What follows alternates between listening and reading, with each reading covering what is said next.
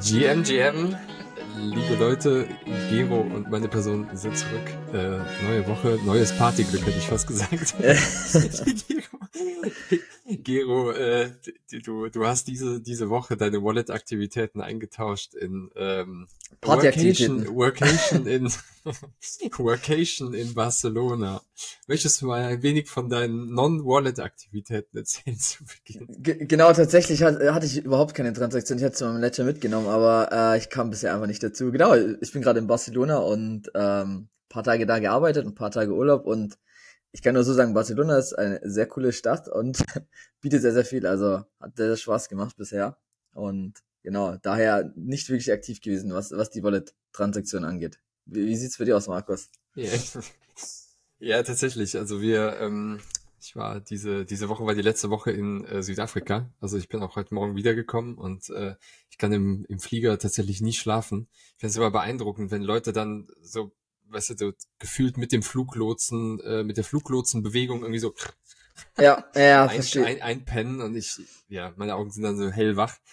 Aber gut, ähm, deshalb bin ich auch leicht übermüdet. Aber was macht man, ne? Was macht man, wenn man übermüdet ist? Man nimmt einfach, einfach einen Podcast. Podcast. Nein, von daher ähm, hatte ich diese Woche tatsächlich auch äh, keine Wallet-Aktivitäten. Ich äh, darf berichten, dass ich bei dem Mutant Ape äh, Raffle vom Journey Club nicht gewonnen habe. Ja, schade. Hab da ordentlich Discord-Währung drauf, ge draufgehauen äh, und verballert, aber leider nichts gewonnen. Ähm, ansonsten, äh, ja, hatte ich ein ganz spannende, ähm, ganz spannendes Gespräch mit einem Kumpel von mir diese Woche. Warum sage ich das? Weil äh, wir uns immer gegenseitig aufmuntern zum Thema Kryptomarkt.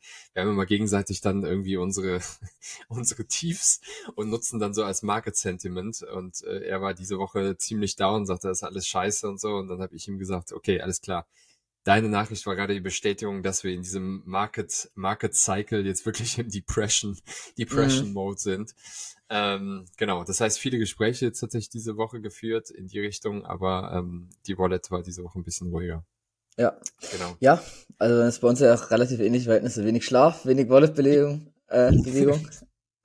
genau, das, das muss auch mal sein. Aber was natürlich nicht, nicht gepennt hat, sozusagen, sind die, äh, ist der Web 3 Space. Denn da haben wir wieder einiges gefunden und äh, ja, du hast äh, direkt mal direkt mal den Bitcoin Standard mitgebracht. Ja, genau wir hatten, ich glaube, ich letzte oder vorletzte Folge hatten wir schon mal äh, drüber gesprochen, dass es jetzt NFTs auf der Bitcoin-Blockchain gibt. Und NFTs sind ein Non-Fungible Token. Und was es jetzt neuerdings auch gibt, sind äh, BRC20, beziehungsweise BRC20 Standard, ist auch angelehnt an den technischen ERC20 Standard. Ganz einfachen Worten erklärt heißt es, es gibt jetzt auch Fungible Token, also wirklich so die, die klassischen, ähm, eigentlich Token, die also mehr an eine Währung rangehen, ne? wo eigentlich quasi jeder Token der, der, der gleichen intrinsischen Wert besitzt.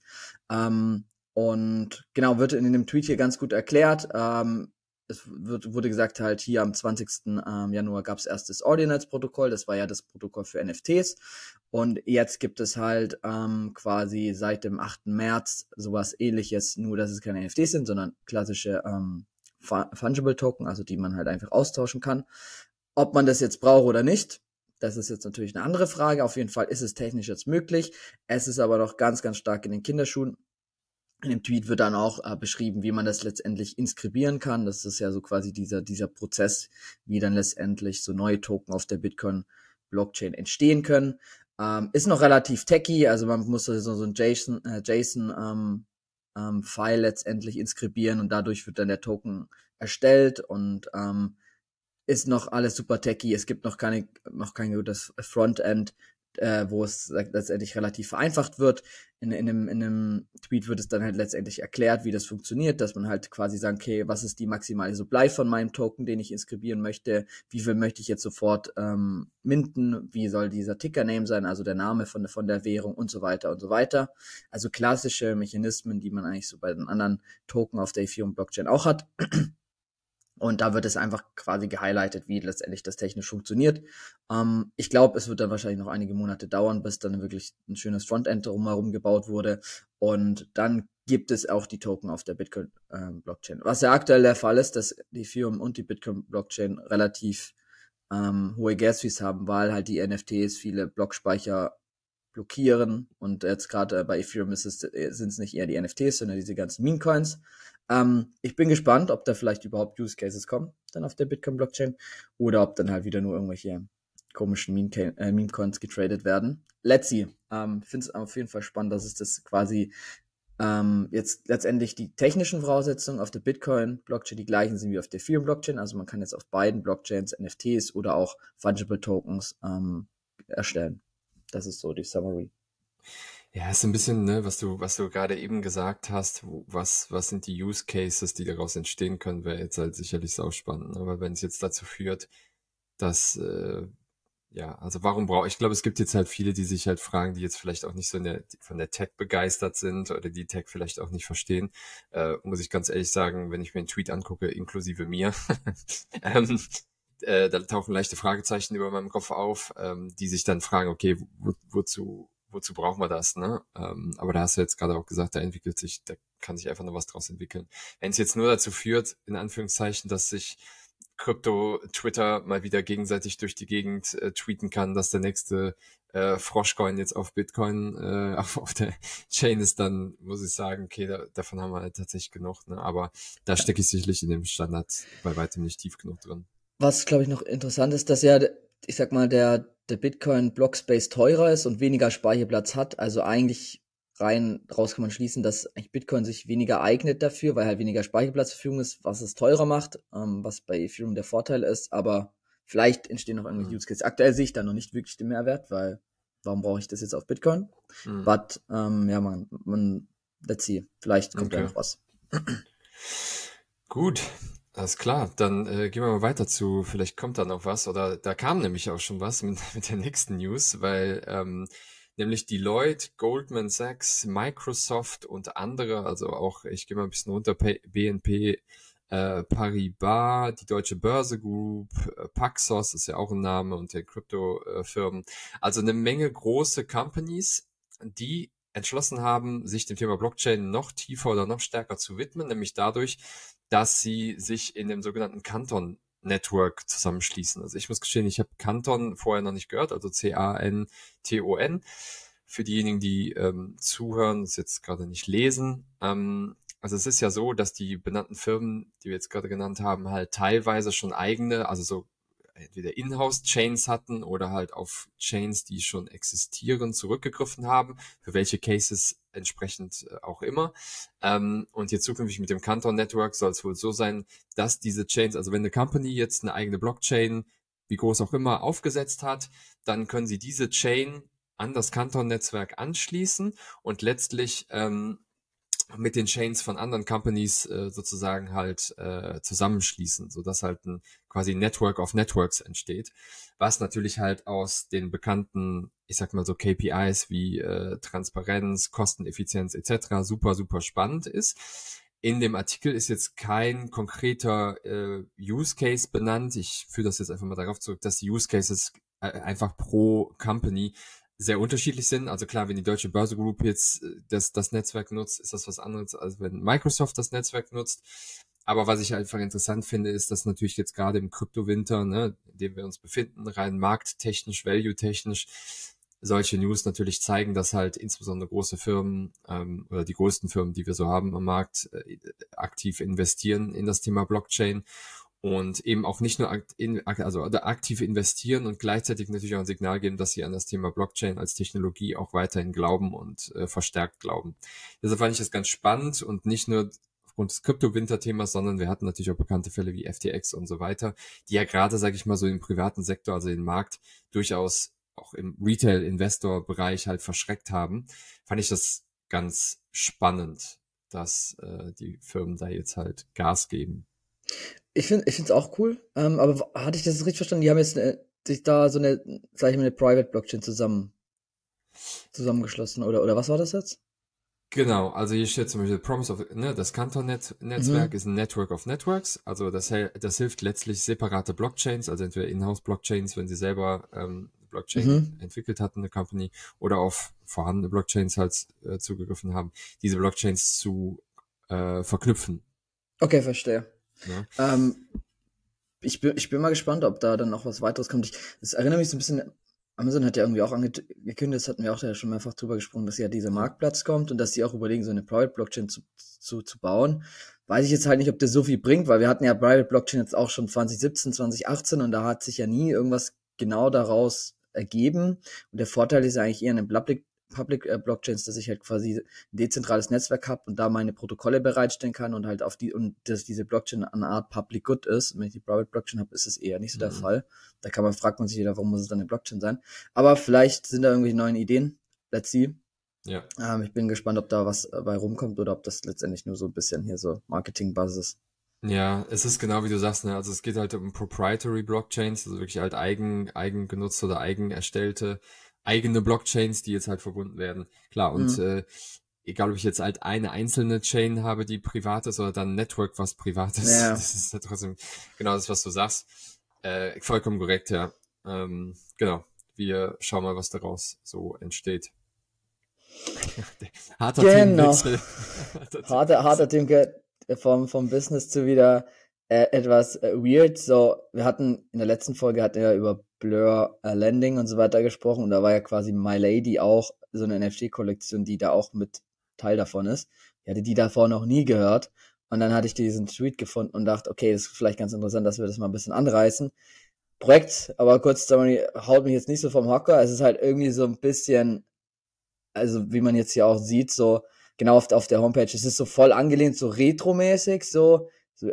Ich weiß nicht, anscheinend war das auch früher irgendwann mal ein Meme, so, die, diese, diese My Lady, also diese, diese Abbildung, das ist so ein bisschen Anime-Style. Erinnert mich so ein bisschen irgendwie an, ähm, wie hieß denn das früher auf RTL 2 da, die Sailor Moon, sowas, so in die Richtung geht es so ein bisschen, so die, äh, die, die, die Figur. Ähm, genau, kannst du mal ein bisschen runterscrollen. Also es ist letztendlich so ein, ein, ein Profile äh, Picture ähm, Project. Anscheinend hat Elon Musk auch drüber äh, getweetet. I don't know, ob beabsichtigt oder nicht. Das war halt irgendwie dieses Meme. Daraus ist das Projekt entstanden. Es gibt seit 2022. Der Discord ist irgendwie closed. Ähm, Genau, der Floorpreis ist aus irgendwelchen Gründen extrem angestiegen. Also das, das, der, der Preis ist bei dieser Profile Picture aktuell ist bei 4 ETH. Ähm, ich habe, ich weiß aber nicht warum. Also ich, ich habe keinen sinnvollen Grund gef äh, dafür gefunden. Also ich vermute, der Stärke ist es halt einfach wieder so der nächste Hype, der irgendwie ähm, gerade geritten wird und äh, wahrscheinlich droppt es dann nach paar Wochen wieder. Ähm, genau diese Website, wie sie erklären wird, ist so ein bisschen Retro äh, Windows ähm, Modus irgendwie angelegt. So es gibt Merchandise, es gibt, ähm, ja, es ist irgendwie halt eine Community, die es gibt. Ähm, hier sieht man genau dieses, diesen Merch, den man dazu auch äh, bekommen kann. Es gibt dann irgendwie so, so, ein, so ein catchy Song, der irgendwie super weird ist.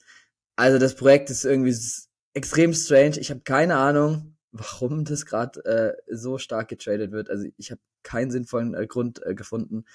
Ähm, es gibt auch negative Punkte in, in dem Tweet, äh, ich glaube im, im nächsten, dass die Founder und so auch relativ rassistische Sachen in der Vergangenheit auf ihrem Blog gepostet haben. Also super, super weird. Ähm, genau hier, hier, ist, hier ist der Punkt, dass es da zum Beispiel irgendwie in der Vergangenheit kritische ähm, Statements von, von dem Team, von den Foundern gab. Ähm, also um das Thema abzuschließen, ich habe keine Ahnung, warum es getradet wird. Ich sehe da überhaupt nichts irgendwie Innovatives, auch irgendwie jetzt nicht, dass da irgendwas richtig cool ist. Aber ich dachte, ich bringe es einfach mal mit, weil es gerade ähm, gerade am Trenden ist, was, was letztendlich so das Trading-Volumen angeht, was den Floorpreis angeht und auch, dass halt Blur das letztendlich diese Kollektion mit verwendet hat ähm, fürs Landing. Und ähm, genau, das ist so ein bisschen die Summary. Also nichts, was mich vom Hocker haut. Ich weiß nicht, Markus, wie siehst du das? Du hast jetzt gerade ja ein bisschen durch den durch den Tweet durchgescrollt. Ich habe ja so ein bisschen ein paar ein bisschen Input dazu gegeben, aber es ist wirklich nichts, wo ich denke so, wow, das braucht die Welt. Es ist halt, also ich parke mal kurz die, die, die sogenannte Art. ähm, ich finde halt bei solchen Dingen, äh, also erstmal finde ich gut, wenn, wenn so ein Twitter-Thread alle Seiten von einem Projekt beleuchtet, dass das auch in die Historie reingeht. Was machen die Founder? Wie haben sie sich verhalten? Aus welchem, was ist so die Historie von den Foundern vom Projekt selber? Das finde ich ziemlich cool gemacht. Ich finde, so Internet-Culture-Dinger sind halt echt, äh, boah, die können echt schwierig sein. Aufgrund, was du jetzt gerade gesagt hast, so ein bisschen rassistisch in der Vergangenheit und so. Da gab es ja auch mal für, für, für ein BAYC äh, irgendwie so, so, so eine Geschichte und ich weiß, das ist ja jetzt auch den, den, diesen Lawsuit hat der BAYC jetzt gewonnen, aber es hat halt trotzdem immer so ein Geschmäckle, weißt du, allein die Tatsache, dass da mal was war oder mal was sein können. Ich finde, das finde ich halt einfach schwierig, ne? Und wenn das dann halt dazu führt, dass jetzt, ich meine, man muss sich das mal reinziehen. Ein Bild, ein, ein Bild getradet als NFT mit einer potenziell solchen Historie, hat einen Floor Price von 4 ETH und schießt in die Höhe, wenn der CEO von der Social Media Plattform einen Tweet absetzt. Das, ich finde, das musst du dir mal reinziehen, so, ne, so die komplette Kette. Das ist schon Hardcore, ne, und äh, du weißt, ich bin auch ein Riesenfan von Internet Culture. Sowas hat für mich irgendwie immer ein Geschmäckle. Weißt du, wenn du gar keinen, wenn du gar keinen ja. Sinn hast, warum ist es jetzt halt gestiegen? Reine Spekulationsgeschichte. Wenn du dann sagst, ja, aber es ist Internet Culture und Meme und so, bin ich voll bei, du weißt, I love Memes.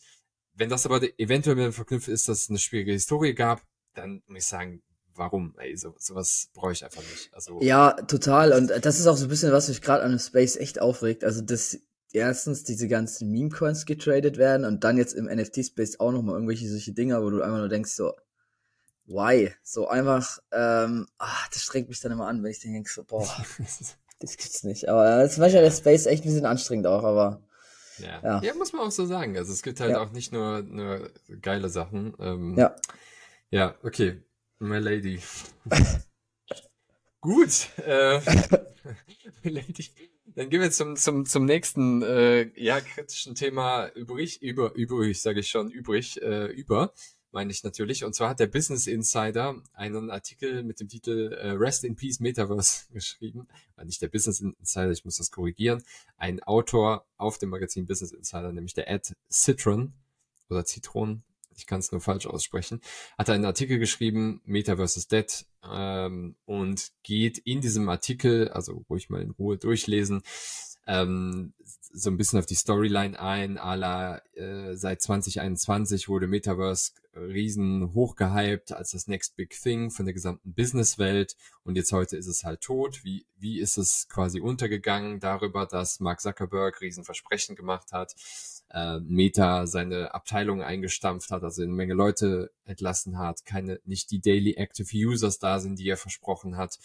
Äh, aber nicht nur Meta und der liebe Sachs bekommt sein, ähm, bekommt sein, wie sagt man denn, sein Fett, Fett weg? Ist das der Ausdruck? Ja, ich glaube schon. Äh, bekommt es halt ab, sondern halt auch andere äh, Themen, wie jetzt zum Beispiel die Centraland, äh, die auch nicht die Daily Active Users haben, die sie angepeilt haben und und und. Also der ganze Artikel ist ein äh, maximales Metaverse-Bashing. Und ähm, ja, äh, ich möchte zuerst mal auf eine der Reaktionen eingehen, und zwar eine sehr prominente Reaktion, nämlich von dem Tim Sweeney. Das ist der CEO von Epic, von Epic Games, einer der größten äh, Games, äh, ja, Games-Welten, die auch Fortnite äh, zu verantworten haben, der dann darauf geantwortet hat, ne, the Metaverse is dead. Let's organize an online wake so that 600 million monthly active users in Fortnite, Minecraft, Roblox, ne, uh, Sandbox, VR Uh, can mourn its passing together in real-time 3D. Also das ist natürlich ironisch gemeint. Er sagt, äh, Metaverse ist fernab von Dead. Uh, wir sind 600 Millionen Leute, die die hier oder monatlich aktiv sind. Die Spiele, gerade die Spielewelt ist ist geht ab wie Schmitz Katz. Ähm, Finde ich erstmal ne, ganz, ganz spannend, dass jemand äh, so, so prominentes so darauf antwortet. Ähm, und zweitens, also persönliche Meinung, das ist ein bisschen wie der Artikel von der, von den beiden EZB-Autoren zum Thema ähm, Cryptocurrency. Hier steht so viel Käse drin, dass ich gar nicht weiß, äh, wo, wo der Käse aufhört, muss ich ganz ehrlich sagen. Also ja, da sind auch Dinge drin, die, die, die stimmen. Ne? Der hier Mark Zuckerberg hat natürlich zu, hat sich hat sich einfach verpokert, das ist Fakt. Äh, Meta hat entlassen und und und, diese ganzen Dinge, über die wir auch schon berichtet haben. Aber gleichzeitig, weißt du, so Headlines wie A Brutal Downfall ähm, und das gesamte, die, er sagt auch, die gesamte Metaverse-Idee ist geboren auf Mark Zuckerbergs Ankündigung, dass Horizon Worlds halt diese, was es, 500.000 äh, Target-User äh, bekommt. Also ich, einfach mal selber durchlesen den Artikel, ähm, weil, wie gesagt, es ist halt super wichtig, sich auch kritisch mit dem Thema auseinanderzusetzen, auch die andere Seite immer zu sehen. Ich finde es einfach ähm, sehr schwierig, ähm, wenn man sowas so Einseitiges verfasst. Ja. Krass, also ähm, ich, ich habe den Artikel noch nicht gelesen, muss ich mir im Nachgang echt mal äh, durchlesen. Ähm, ich, ich kann es verstehen, dass man da kritisch drüber berichtet, weil klar, die Zahlen sind halt einfach nicht gut, was diese virtuellen Welten angeht. Ähm, wir haben halt aktuell nur die, die großen User in diesen virtuellen Welten, wo du halt spielen kannst. Also Gaming ist ja dieser Main Driver für diese virtuellen Welten aktuell. Es gibt gerade auch noch nicht wirklich einen Sinn, in eine virtuelle Welt zu gehen, um da irgendwie Meetings zu halten oder so. Es funktioniert schon, aber ich, ich verstehe auch nicht so den Ultra, den USP in so virtuellen Welten, ob ich jetzt da ein Meeting halte oder nicht. Klar, du hast ja mit diesen Avataren und so weiter. Ähm, aber es ist halt für die viele doch halt noch einen krassen Change. Also ich merke das immer wieder, dass wenn halt Leute nicht vom Gaming kommen oder selber nie gegamed haben und dann erstmalig mit so Avataren in virtuellen Welten sind, die, kommen halt am Anfang überhaupt nicht klar. Ne? Und für die ist es eine Hürde, wie, wie wir die auch die Hürde bei NFTs und so weiter haben mit der Wallet und so weiter. Und ich glaube, das muss halt alles ähm, in der Hinsicht dann quasi noch einfach werden, beziehungsweise die Personen müssen halt da so den USP sehen, dass sie sagen, okay, ähm, das kann ich jetzt nur in dieser Welt, das kann ich jetzt ansonsten nicht. So zum Beispiel, wie man halt damals mit Remote Sessions angefangen hat, wenn man sagt, hey, man kann von überall jetzt Meetings haben, man muss sich nicht mehr treffen. Man hat jetzt halt diese Travel-Zeit nicht mehr. Und ich glaube, dieser klassische USP, warum soll ich jetzt in zum Beispiel in eine virtuelle Welt gehen und da vielleicht Meetings haben oder mich da mit Leuten interagieren, der ist halt noch nicht ganz da. Und das liegt halt vielleicht auch daran, dass die Technik noch nicht teilweise so weit ist. Und dass halt die, die, die User einfach da noch nicht so Bock drauf haben. Ne? Also das ist halt alles ähm, noch in, in, in der Schwebe noch im, im Machen, aber ähm, man sieht ja sehr, sehr gut, was Fortnite da geschaffen hat mit der virtuellen Welt und dass auch jüngere Generationen jetzt unabhängig vom Gaming auch Lust haben auf so Online-Konzerte und so weiter und da ja auch die Zahlen gestimmt haben. Also ich glaube, dass tendenziell in der Zukunft gerade die jüngeren Generationen ähm, sich damit schon ähm, beschäftigen wollen und auch das Thema ganz spannend finden. Aber klar, die aktuelle Marktlage, das hatten wir ja auch schon erwähnt, ähm, wenn wir so in so einer kritischen nicht Rezession, aber dass er halt schon so ein bisschen ähm, der Markt ein bisschen down ist, dann musst du halt gucken, okay, was bringt mir jetzt direkten Value, was bringt mir Cashflow aus Unternehmen und da ist dann halt, wie wir es auch schon erwähnt haben, solche Sachen die ersten, die du dann wegcuttest. Ja, voll.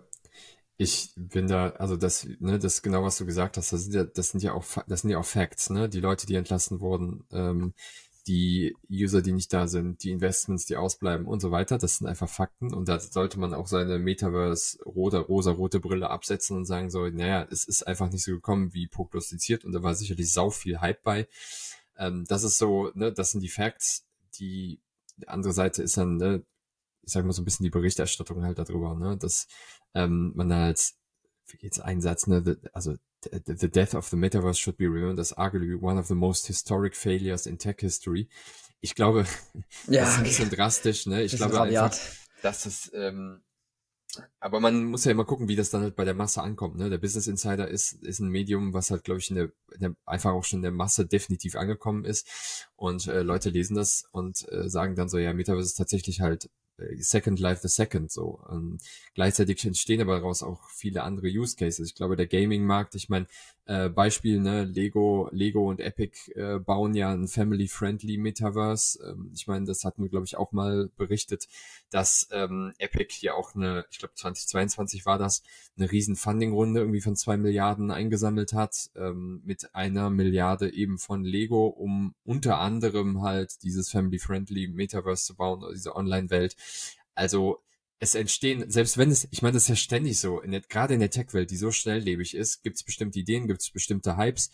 Die Hypes selber überleben nicht, aber es gibt halt Offsprings und es gibt halt Offspring-Projekte, die Dinge, die daraus halt entstehen. Das ist ja ganz normal, halt gerade im Tech-Bereich. Ne? Also korrigiere mich da gerne.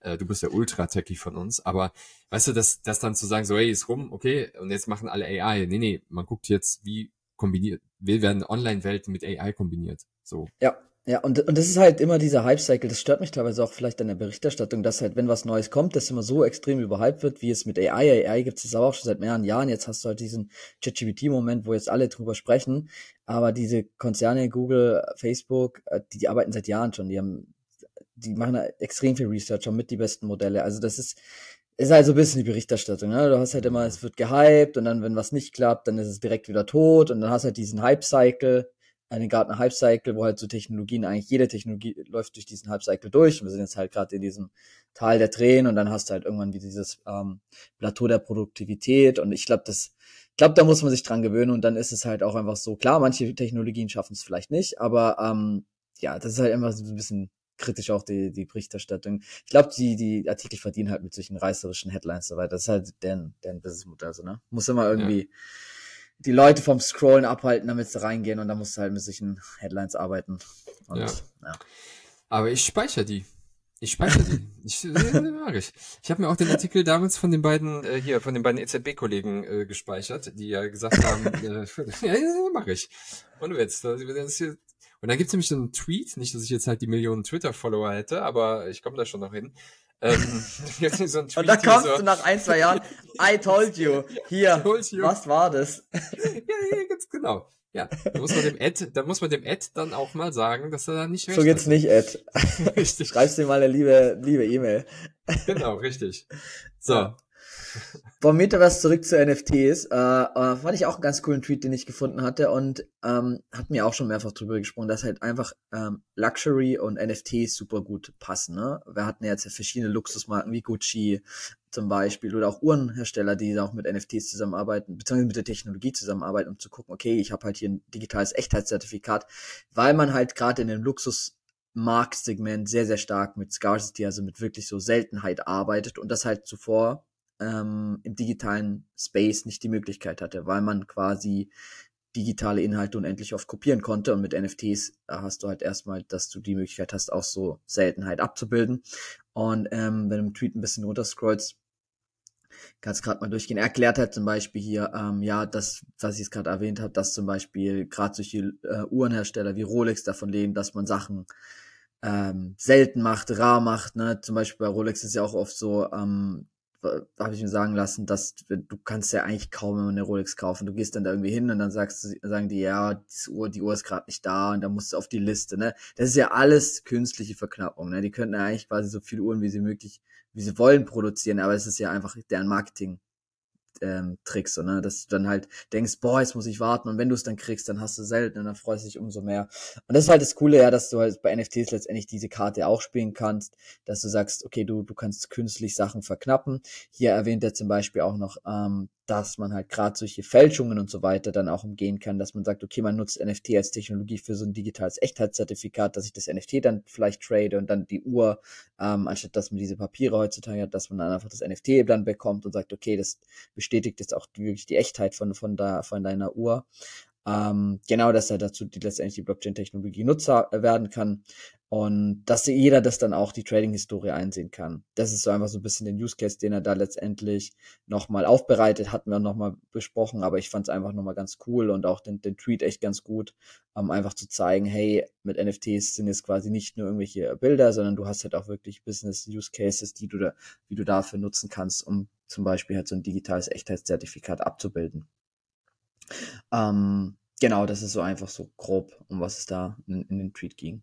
Und hier genau die Nummern, dass du halt irgendwelche IDs hast und gerade diese Nummerngeschichten, ja, also bei NFTs haben wir es ja schon öfter mal gesehen, dass äh, solche IDs immer super interessant sind. Bei Porsche NFTs waren auch so, dass die dreistelligen License Plates, also hier die, ähm, wie heißt, wie heißt der deutsche Begriff? Ähm, Nummernschilder, Nummernschilder, ähm, höher getradet worden und das ist in der physischen Welt halt auch schon existiert. Hier wäre für die alle, die nur zuhören, sieht man, äh, ich glaube in Dubai ist irgendwie so ein Bugatti oder so, ich weiß gar nicht, was für ein Auto.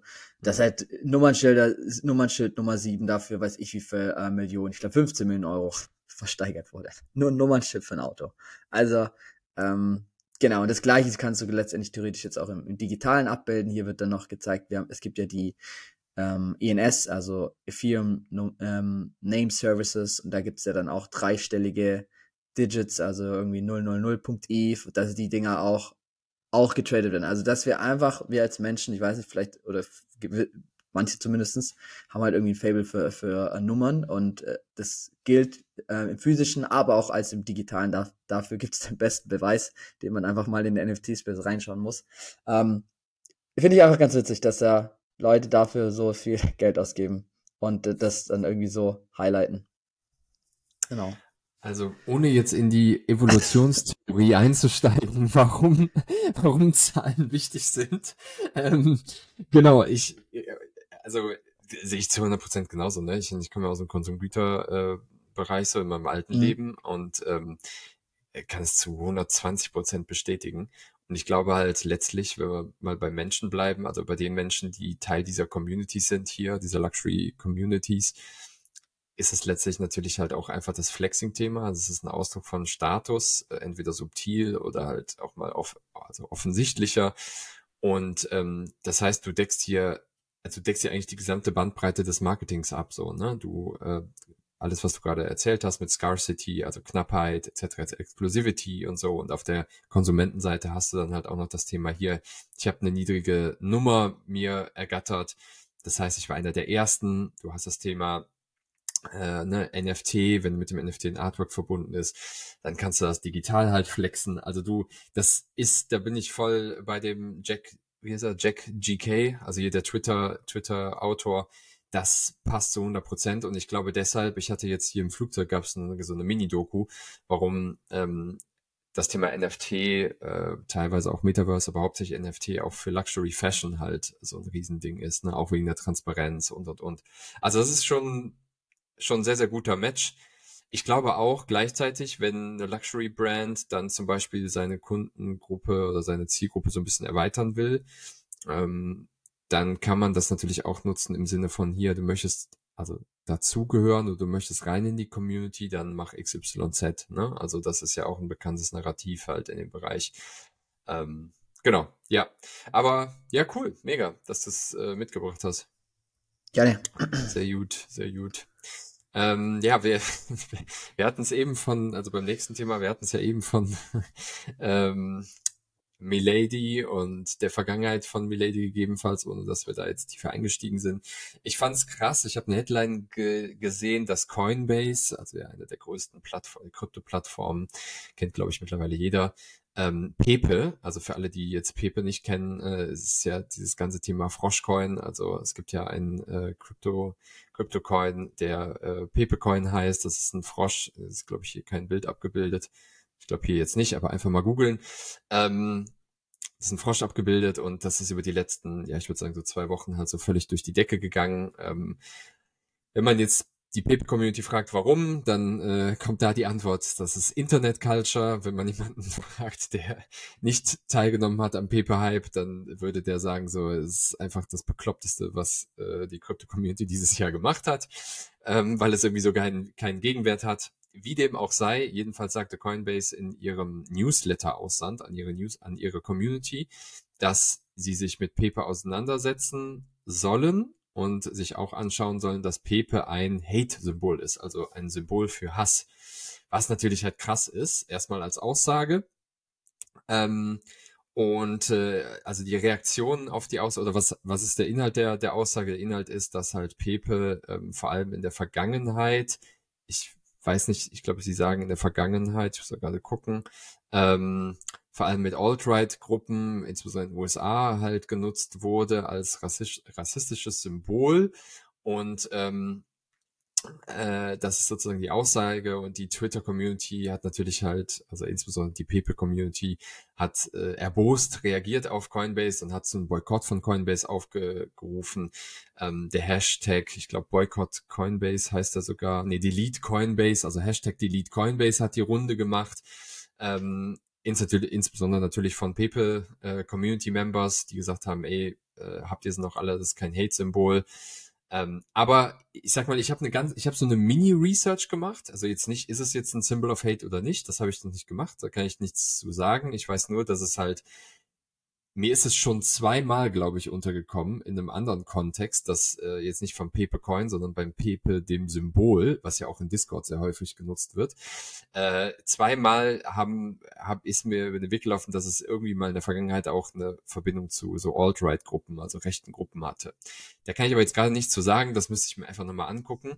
Ich habe allerdings in den Tweets, die jetzt halt zum Delete Coinbase aufrufen und alle sagen halt, es ist nicht so, habe ich jetzt auch nicht wirklich halt was gefunden, was dagegen hält. Weißt du, ich meine? Also es ist ja wichtig, wie gesagt, nochmal, ich muss nochmal betonen, muss, muss ich mir zumindest noch angucken, vielleicht weißt du da mehr, Gero, aber ich habe es noch nicht geresearched. Das heißt, ich kann die eine Seite nicht beurteilen, aber die andere Seite kann ich jetzt halt auch nicht beurteilen. Ich kann auch nicht, auch nicht sagen, dass es das nicht ist. Aber ich finde es halt geil. Also die Tweets, die ich gesehen habe als Reaktion, haben einfach gesagt, nee, ist nicht und äh, delete Coinbase. ähm, ja, trägt jetzt nicht zur kritischen Auseinandersetzung mit sowas bei. Krass, also ich finde es immer schon ein bisschen weird, ne? Du hast ja irgendwie immer, das ist wie so ein Pattern, das zieht sich so durch, dass du immer so recht, äh, ich hatte ja bei My Lady jetzt, dann da bei B, B, äh, hier Board Ape Yacht Club, jetzt hier wieder. Also entweder ist so, also ich kann es mir nicht ganz erklären. Wie gesagt, ich kenne mich, mich mit Pepe null beschäftigt. Also ich kenne das Meme zwar und auch die Emojis und so weiter. Ich frage mich dann immer, vielleicht wurden diese Memes halt in solchen Formen auch verwendet, was dann weniger schlimm wäre, weil Emojis werden in jeglicher Form verwendet und auch in jeglichem Forum verwendet und es kann halt dann sein, dass auch in so rassistischen Forum dann halt solche Memes verwendet werden, vielleicht dann auch häufiger. Ähm, aber vielleicht ist es auch wirklich, dass da irgendwie da der die Erfinder oder was auch immer da aus diesem Milieu dann herkommen. Von meiner Seite aus pure Spekulation. Aber ich finde das ja immer ein bisschen, es ist schon ein bisschen Drama auch immer, ne? Also, die, die, die Twitter-Drama. Wenn es nichts zu berichten gibt, dann gibt es halt irgendwelche Memes und irgendwelche Dramen. Das ist schon auch manchmal, ah, bisschen anstrengend. Ja, ich bin da immer, also ich sehe es genauso, ne? Ich bin da halt, was heißt immer? Also dann, wenn mal sowas aufkommt, äh, bin ich hin und her gerissen zwischen, genau wie du gesagt hast, ist es halt ja. Drama oder ist es halt was, womit man sich halt tiefer auseinandersetzen oder ich mich tiefer auseinandersetzen sollte. Aber natürlich, also ich will jetzt halt auch nicht einfach irgendwo ich sag mal, hinterherlaufen und sozusagen Teil von so einem Troll werden, wenn man so will, also von so einem Narrativ, ne, was sich ein paar Leute ausgedacht haben und letztlich denken so, boah, guck dir die Masse der Leute an, die raffen es einfach nicht, dass es eigentlich ein äh, Symbol ist, was für XYZ steht, ne, also das ist immer so ein schmaler Grad zwischen sich, also zwischen Drama, Twitter-Drama, weil wir haben nichts anderes zu berichten und man sollte sich halt nochmal genauer angucken. Ne? Aber genau, bleibt jedem selber überlassen. Also ich werde es mir auf jeden Fall angucken, weil es mich einfach interessiert und ähm, habe ich aber beim BAYC damals bei dieser Geschichte auch schon gemacht, weil ich einfach finde, man sollte sich halt auch ähm, ja, ja auf jeden Fall mit auseinandersetzen. Ja. Gut, dann ähm, genau, wir haben äh, über Bitcoin eben schon gesprochen, über den neuen Standard, äh, Bitcoin Ordinals oder wir nennen es einfach mal vereinfacht Bitcoin NFTs, kommen zu, zu Binance NFT Marketplace, also auf Binance kann man ja mit seinem User-Account nicht nur Krypto, Krypto äh, Coins traden, kaufen und so weiter, sondern auch NFTs auf ihrem NFT Marketplace mit demselben Konto. Und da werden jetzt zukünftig ab Ende Mai auch die Bitcoin NFTs äh, handelbar sein, käuflich sein. Das einfach als äh, kleine Info. Ähm, ich habe mir schon zwischendurch, ich weiß nicht, besitzt du mittlerweile Bitcoin NFTs? Ich glaube noch nicht, ne? Sonst Nee, tatsächlich äh, noch gar nicht. Du? Nee, nee ich habe nur, ich, ich, ich, bin ganz ehrlich, ich habe mich damit aber auch noch nicht äh, auseinandersetzt, wie die Vielfalt der Projekte jetzt da ist. Es ist einfach eigentlich ja. nur Copycats von Ethereum, wie es damals oder wie es viel von Solana ja auch gibt. Ähm, nichts gegen Solana, liebe äh, Solana Community. ich weiß, ich weiß, es gibt sehr gute Projekte auf Solana, das meinte ich nicht. Aber es ist ja trotzdem so, dass da sehr viele Copycats von Ethereum-Projekten äh, entstanden ja. sind. Ich weiß nicht, ob das jetzt hier bei Bitcoin auch der Fall ist. Also einfach mal anschauen, wenn jemand Interesse hat, Bitcoin-NFTs zu traden, kann man jetzt auch auf Binance machen. Ähm, genau. Dann ähm, zu etwas Sinnvollem. Gero und ich waren einfach so geschockt von Milady, dass wir gesagt haben, nee, komm, wir, wir, wir ruhen jetzt nicht, bis wir ein sinnvolles, ein sinnvolles neues NFT-Projekt gefunden haben. Ähm, nee, wir sind tatsächlich, natürlich auch durch meine Zeit jetzt gerade in Südafrika, bin ich über einen Artikel gestoßen, dass die Nelson Mandela Foundation NFTs launchen wird, ähm, was ich, um direkt mal persönliche Meinung zu geben, sau cool finde. Äh, Nelson Mandela, glaube ich, also wer, wer ihn nicht kennt, bitte einmal googeln. Ähm, bevor man Pepe und Bitcoin NFTs googelt, äh, wäre wichtig zu wissen, wer Nelson Mandela ist. Ähm, jedenfalls hat die Foundation ein Digital Patronage Program gelauncht. Das heißt, man kann NFTs kaufen und genau 1918 NFTs, die das Geburtsjahr von Nelson Mandela beschreiben, für 1000 Dollar. Ähm, für diese 1000 Dollar bekommt man, wenn ich ein bisschen runtergehe, verschiedene Utility. Ähm, unter anderem bekommt man eben Updates von der Nelson Mandela Foundation äh, über Events, Entwicklungen etc. Die Nelson Mandela Foundation ist ja auch nach wie vor super, super aktiv ähm, für, de, für wichtige Themen der heutigen Zeit, genau, Thema Gleichberechtigung, Diversity etc. etc. und baut natürlich auf der Heritage von Nelson Mandela auf. Der auch damals der erste Präsident nach der Apartheid war in Südafrika. Jedenfalls bekommt man eben, wird man Teil der Community, man bekommt ein Artwork, die man hier unten ganz schön äh, sieht, die letztlich Nelson Mandela auch in verschiedenen Posen, verschiedenen Farben halt zeigen. Ähm, äh, das heißt, das Artwork selber. Man ähm, bekommt, wie gesagt, Einladungen zu Events, ähm, hat auch die Möglichkeit, teilzunehmen an den ähm, Aktivitäten der Nelson Mandela äh, Foundation. Das ist jetzt nicht als DAO organisiert, ähm, das stand zumindest nicht in dem Artikel, ähm, sondern halt sowohl online halt eben Input zu geben und mitzugestalten, die Arbeit der Foundation. Also verschiedene, ähm, verschiedene Utility letztlich. Ähm, und logischerweise kann man das NFT auch traden, traden wenn man will. Das fand ich also, ähm, ganz cool, ja. Ich, ich finde es auch ganz cool, als, aber ähm, liest sich für mich so wie ein bisschen eine Art Spende mit Zusatzfunktionalitäten in Form von, du kannst exklusive Content zuerst bekommen und dich da ein bisschen ja. mit stärker einbringen, oder? Also so würde ich es zusammenfassen. Ja, genau. Ja, genau. Also Spende, ähm, genau. Äh, ich würde sagen Spende plus plus. Ne? Du hast, ja. kannst einfach aktiver teilnehmen, bist aktiver dran in der Community, bist aktiver oder näher dran an der Foundation, als wenn du äh, spendest. Ähm, aber ja, sicherlich. Ähm, und bekommst natürlich das Artwork selber halt auch noch. Ne? Cool. Ja. Yes. Aber ist doch, ist doch ein netter Case. Absolut. Genau, und dann haben wir als letzte News noch das Thema Circle ähm, mitgebracht, ähm, was wir hier ganz spannend fanden.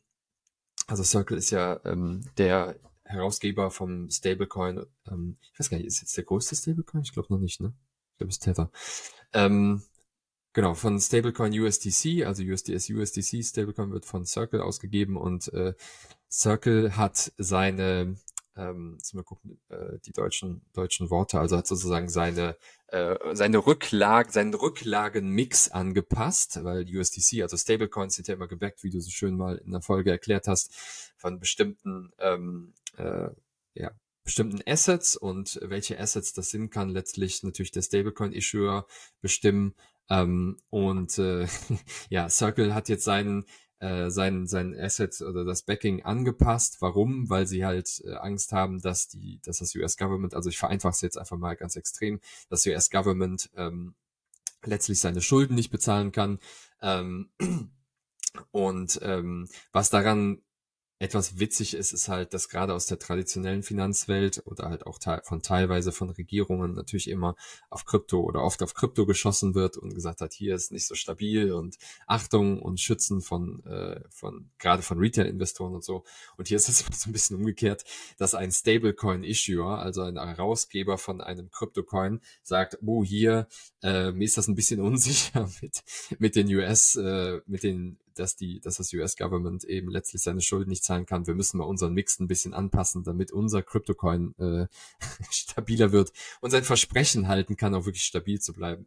Fand ich ganz spannend, dass Krass. sich das Narrativ so ein bisschen. Aber die, die haben doch, die haben doch das nur mit US-Dollar gebaked. Heißt es jetzt, also hinterlegt, heißt es jetzt, dass die quasi dann andere Währungen noch mit aufnehmen wollen? Keine Ahnung, vielleicht Schweizer äh, Franken, also, Euro und US-Dollar oder, oder geht es aus dem Artikel nicht hervor? Ja, also nur was, was jetzt hier, was jetzt hier hervorgeht, ist, dass sie halt auf äh, short dated, also kurzfristige ähm, US Treasuries gehen, genau. Ja. Ähm, äh, vorher, glaube ich, hatten sie, also ich kenne jetzt nicht den genauen Mix, ja. also den Mix of Reserves bei, bei Circle, aber ich kann mir vorstellen, dass auch sie halt die ein oder andere Long-Term-Anleihe drin hatten. Mhm. Mhm. Ähm, und gerade die Long-Term-Anleihen sind ja auch das, was bei den lokalen Banken oder diese Bankenkrise befeuert in den USA. Und ähm, Genau, das heißt, sie switchen jetzt halt eher zu short-dated US Treasuries. Ja, wohl, verstehe. Äh, ne? Okay, also bleiben trotzdem noch in den USA halt nur die, die Anleihe ja. ist halt eine kürzere, die sie wählen. Ich habe jetzt halt ein bisschen Risk rauszunehmen. Das wäre witzig. ja, genau. Der USDC-Coin, der jetzt zu 55% vom Yen gebackt ist. ja, genau. Das wäre irgendwie ein bisschen, bisschen wild irgendwie. Genau, ja. der, der, ja, genau. Ähm, der Yen USDC. Nee, deshalb, äh, ja, ganz spannend. Ähm, cool. Genau. Das, äh, Markus, das war für diese Woche durch. Wort, Wort zur Woche.